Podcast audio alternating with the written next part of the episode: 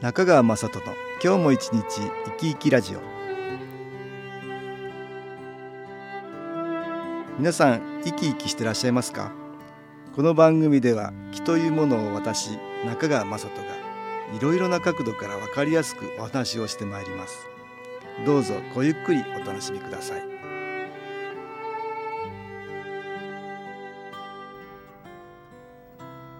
中川雅人の今日も一日生き生きラジオ。この番組は気のある生活あなたの気づきをサポートする株式会社 SAS がお送りします。おはようございます。株式会社 SAS の中川雅人です。先週は札幌で新機構を取り入れながらメンタルクリニックをされている精神科医の吉田正史先生にお話を伺いました。私が吉田先生の病院札幌市中央区北一条西4丁目にあるニコニコメンタルクリニックに直接伺ってインタビューしたものなんですが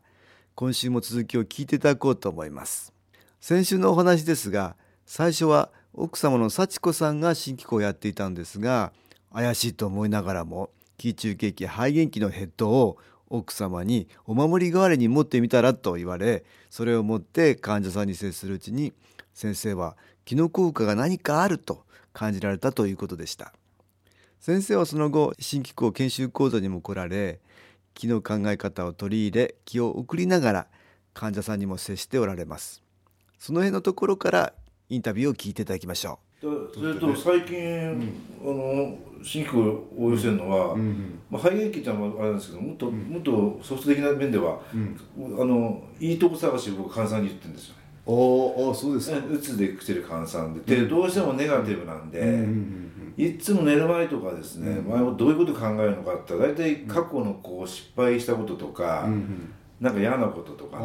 そういうことをこうまた思い出したりして、うん、気がめいっちゃったり。余計それで思い出すことによってよくない気が回す、ね、あとこうね、うん、もう怒られたこととか、はいはいはい、あとは自分がどういうふうにみんな思われてんだろうとかね。余計な心配しちゃうんですよで大体自分で考えるといい方に考えないですからみんな私のことは大体で大体寝る前にマイナスを溜め込んで寝ちゃうもんだから余計寝つきも悪いし、はいはいはい、夢見も悪いし、うん、そうですね。寝覚めも悪いです。あよくないエネルギーをみんな引き受けながら寝ちゃってるみたいなもんですね、ねもう寝てる間も多分マイナスでね。そういう患者さんやっぱりいるから、うんうん、結局やっぱりね寝る前にね、あのそういうことは一切考えないようにして、うんうんまあ、考える人もどうしても考えちゃうんでしょうけども、うん、まあ、なるべくそのいいとこ探し。いいとこ探し、う。ん、寝る前に一日ね自分にとってこう良かったこととか癒されたこととか楽しかったことを、日記じゃなくてもいいから箇条書きにちゃんと書いてやんなさいっつってああ僕は結構進めてるんですか？あ意外といいですよ。あそうですか。意外といいってやつですよ。あ予想予想通りやっぱり。ああなるほど。患者さんもまあ自己刑事講座だね。よくいいとこ探したらいるんだけど。あのね。言われた通りやったらよかったですそうですか。それいいですね。気の観点からもねやっぱり。マイナスをプラスに変えるとどうしてもうちらの病気って全部ネガティブなんでマイナスなんですよね、それをプラスに変える方法っていうのはねやっぱり薬だけじゃなくて、薬飲んでたって本人の気持ちがプラスに向かないと、なかなかそれがねダメですよ。変わっていかないとね、根本的な治療依存的な人とか他力本願でね、もう、なんとかしてくれって来られても、自分で努力して。まずね、なんとかこうプラスの気をね,、そうだね。自分のエネルギーを変えていくっていうことそれがないと、そうですよね。もう自分はもうダメ何もできませんっつって。なんとかとにかく先生お任せじゃダメってことね。それじゃねやっぱりね、自分でもよくしてこうえまあそういう人に限って薬効かないとって文句言うそうだね。文句ばっかり言っててもねこれまだよくない気がくるからね。だから先生はね。薬だけ出すけど全然よくならないっていう話になっちゃって、でしまいにはもうここじゃよくならないかってまたこうドクターショッピングみたいにこうまた違う病院に行っちゃうんだけど結局そういう人を結構見たりしてるけどもやっぱりよくならないですよね。だから本人がやっぱ変われば別ですけど、そうだね。それきっかけにこの変わっていくっていうことだね、えー、だからね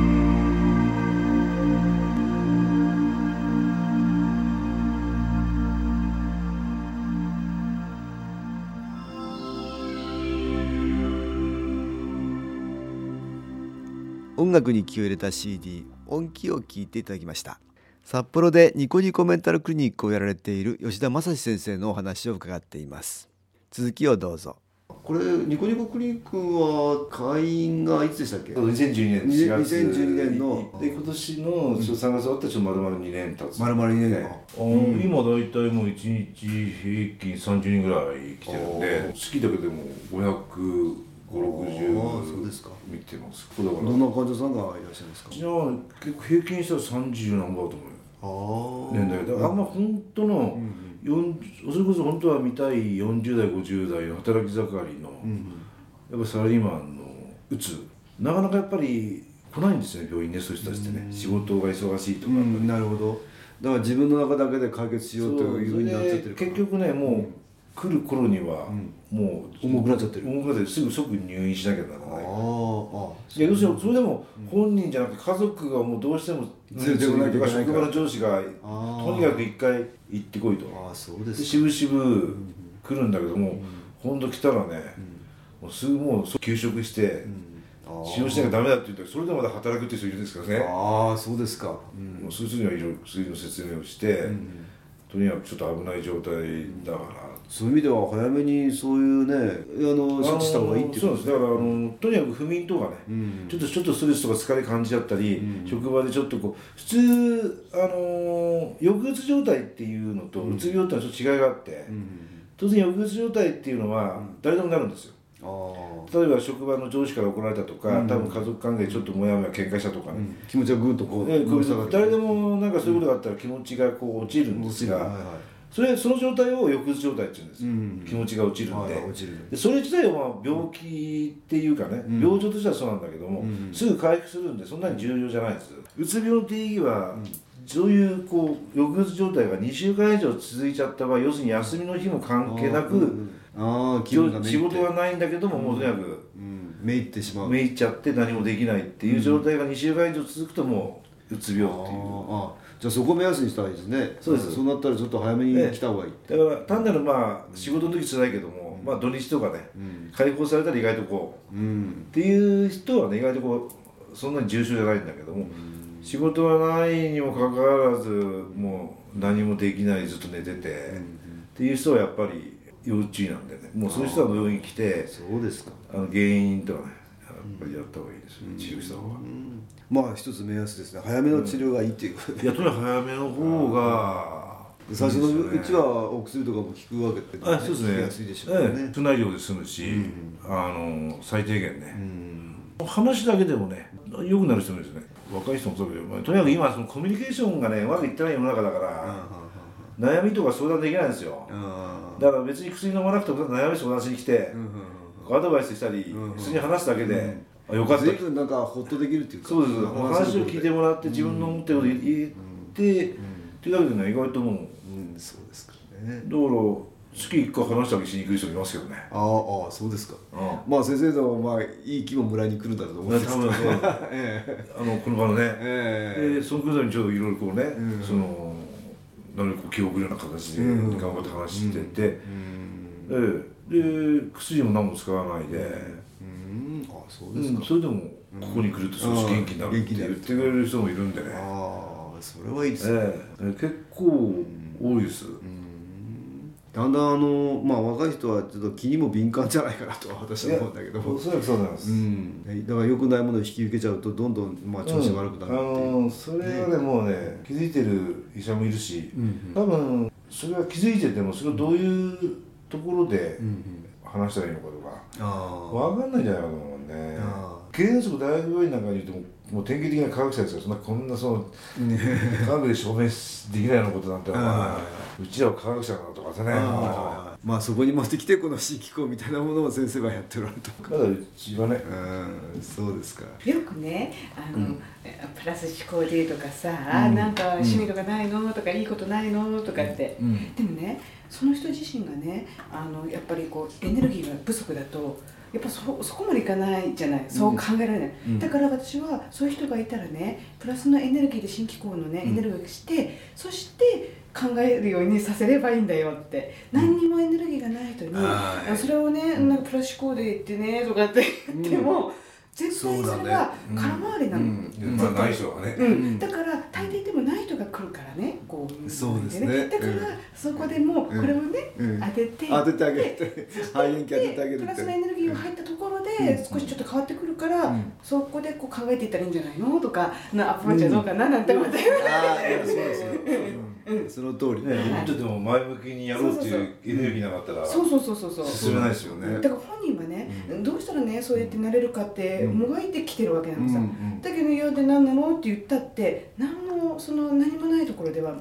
そうだよね。もうエネルギーが本当に枯渇しちゃってる状態ではね、うんうん、だからこうプラスエネルギーでやって考えなさいって、えっとなんかこう当ててね。だから今だからね診察場からこう送ってんだけどうんうん。そうですよね。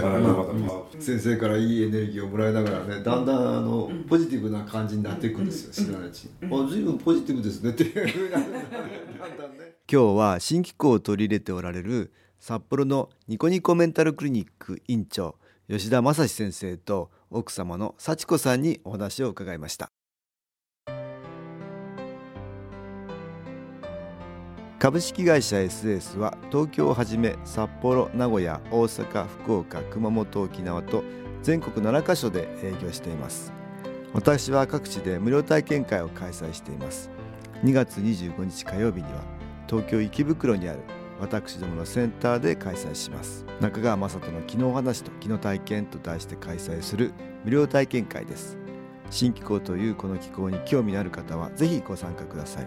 ちょっと気候を体験してみたいという方体の調子が悪い方ストレスの多い方運が良くないという方気が出せるようになる研修講座に興味のある方自分自身の気を変えるといろいろなことが変わります。そのきっかけにしていただけると幸いです。2月25日火曜日午後1時から4時までです。住所は豊島区東池袋1-30-6池袋の東口豊島区役所のすぐそばにあります。電話は東京03-3980-8328 3980-8328です。また SS のウェブサイトでもご案内しております。お気軽にお問い合わせください。お待ちしております。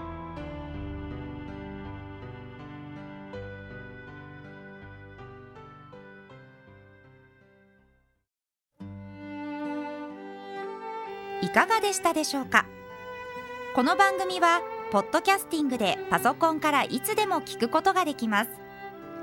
SAS のウェブサイト www. 新機構 .com 新機構は SHINKIKO または FM 西東京のページからどうぞ。中川雅人の今日も一日生き生きラジオ。この番組は気のある生活あなたの気づきをサポートする株式会社 SAS がお送りしました。